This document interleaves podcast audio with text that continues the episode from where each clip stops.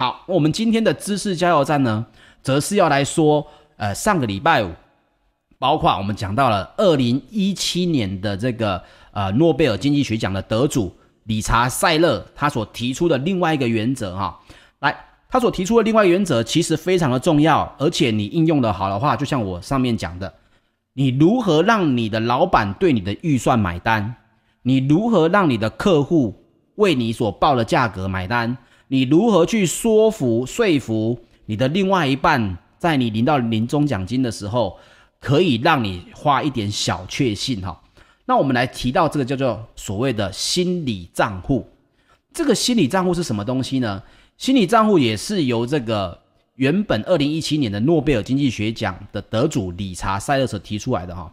他的认为就是说，除了钱包这种实质的账户以外呢，其实每个人的脑袋。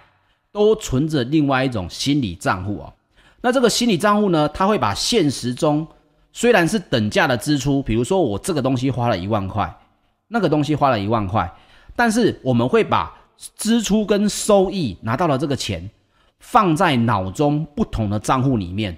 比如说啊，我们会把工资，你想想看，辛苦工作，今天有礼拜一了，大家又很饿的要去上班了，对吧？那这个时候工资是什么？辛苦劳动而来。我们就会习惯性把它放到了什么勤劳致富的账户里面。那你会把什么彩券中奖的啦，家里面老大人给的这个钱呐，或者是年终忽然之间给的比预期多，视为一种额外的恩赐，就会放到了奖励账户里面。那这个时候呢，你就会把这样子的奖励账户的钱，或者是比如说我们刚刚讲的彩票，你或许也有另外一个叫做什么？天上掉馅饼的账户里面，那这三个账户会有不同的花钱的方式。越容易拿到的钱呢，你会发现你越容易因为薄弱的理由而把它给消费掉。各位不要小看这件事情哦。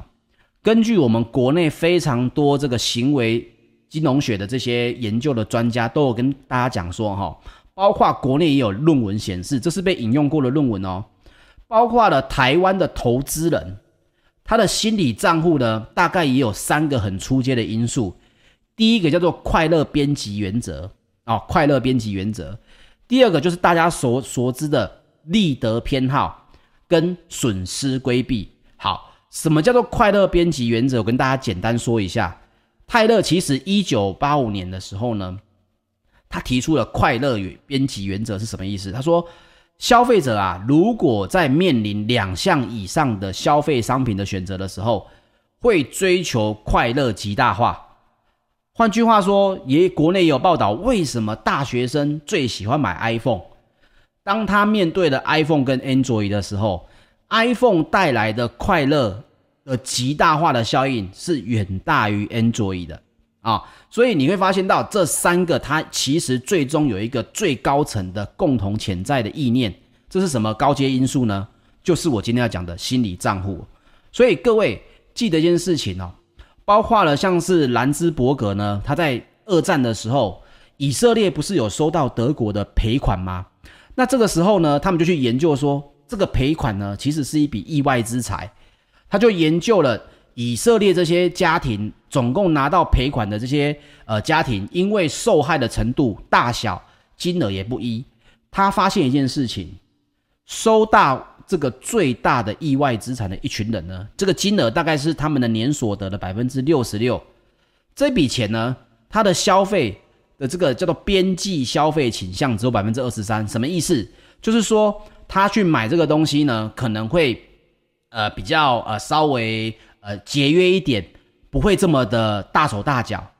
可是，如果当你这一笔钱对你来讲不大不小，刚好就是大概是收到最少的那一群人，大概就是年所的百分之七，就是大概一个月的薪水就两万多块。这笔意外之财，它的边际消费倾向竟然超过了二点零，什么意思？就是原本你只会花一百块的东西，现在你愿意花两百块去消费它。换句话说，要告诉我们什么？小笔的意外之财。实际上还造成了两倍的花费哦，这就是各位啊，你为什么家计簿上面好像每个月永永远都在红字跟绿字、黑字当中来回的原因？为什么？因为小笔的意外之财在各个人的心理账户里面，非常容易造成两倍的花费。什么意思？今天不想煮，来点一下外送吧，外送加百分之三十，可是，一百块变一百三十块钱，好像还好嘛。今天股票有少赚的，有小赚了两千块，于是这笔钱就给他花下去了。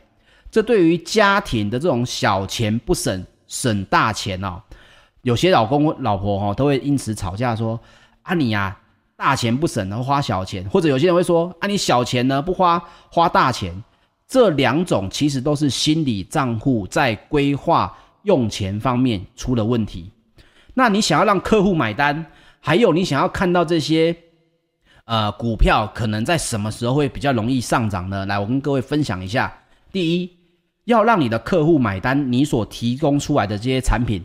你必须要让产品进入到客户应用的心理的这个账户里面。这笔钱虽然预算看起来都相同，可是对他来讲，我买不买你这样东西？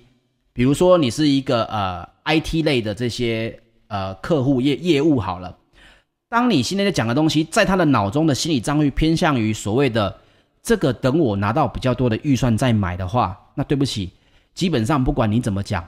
他的心理账户都认为说，这笔钱不该这样花，而你应该在这个客户拿到第一笔，比如说像是现在年初拿到预算规划的时候，马上跑去跟他讲说：“诶，我有一个稍微高阶一点的产品，非常适合你们公司，你有没有考虑一下，稍微花高一点点的费用，可是带来更高的效益？”此时他的心理账户会认为说：“因为我刚拿到这个意外之财。”啊，比如说老板对于他的这个 budget 是增加的，这个时候他就相对容易买单哦。但如果你让他把这笔钱存到了他所谓的今年的长期规划里面，那么对不起，你的这个说法八九成十之八九都要黄掉了哦。所以为什么去年明明大家看到台积电在涨，为什么十二月买的最多？因为年终所得，大家会认为我买台积电是一个非常好的消费行为，带来的是一个安心感啊，所以为什么大家会在这个时候买台积电？因为年终忽然多了这笔钱，而带来的快乐边际效应呢？最大的是什么？赚钱嘛，用钱赚钱，这是最快乐的嘛。所以很多人会有误误区，会觉得我买这个股票是为了赚钱带来的快乐，实际上就会。忘掉台积电这个时候是不是偏贵这件事情了？还有最后一个就是散户为什么很容易这一笔赚钱，下一笔赔钱？因为你前面赚钱所获得的这个获利呢，在你的心理账户里面，这叫做快投资来的快钱。你看我点点滑鼠，这个股价涨了，我就赚了两万块。那我接下来怎么样？赶快连续下单，这笔钱你就不会省下来嘛？你就会想要连续的下单，这也是另外一个属于盲目的信心哦。这在心理误区上面，我们也称为叫做勒索谬误哦，会觉得这是 easy money。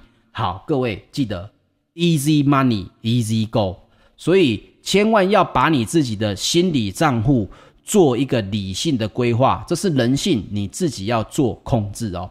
好。如果你对这个赛勒的这些相关言论呢，觉得很有研究的这个呃，一你想要再研究他的这些理论的话，有两本书你们可以去看一下。这跟我也没有所谓的广告效益哦。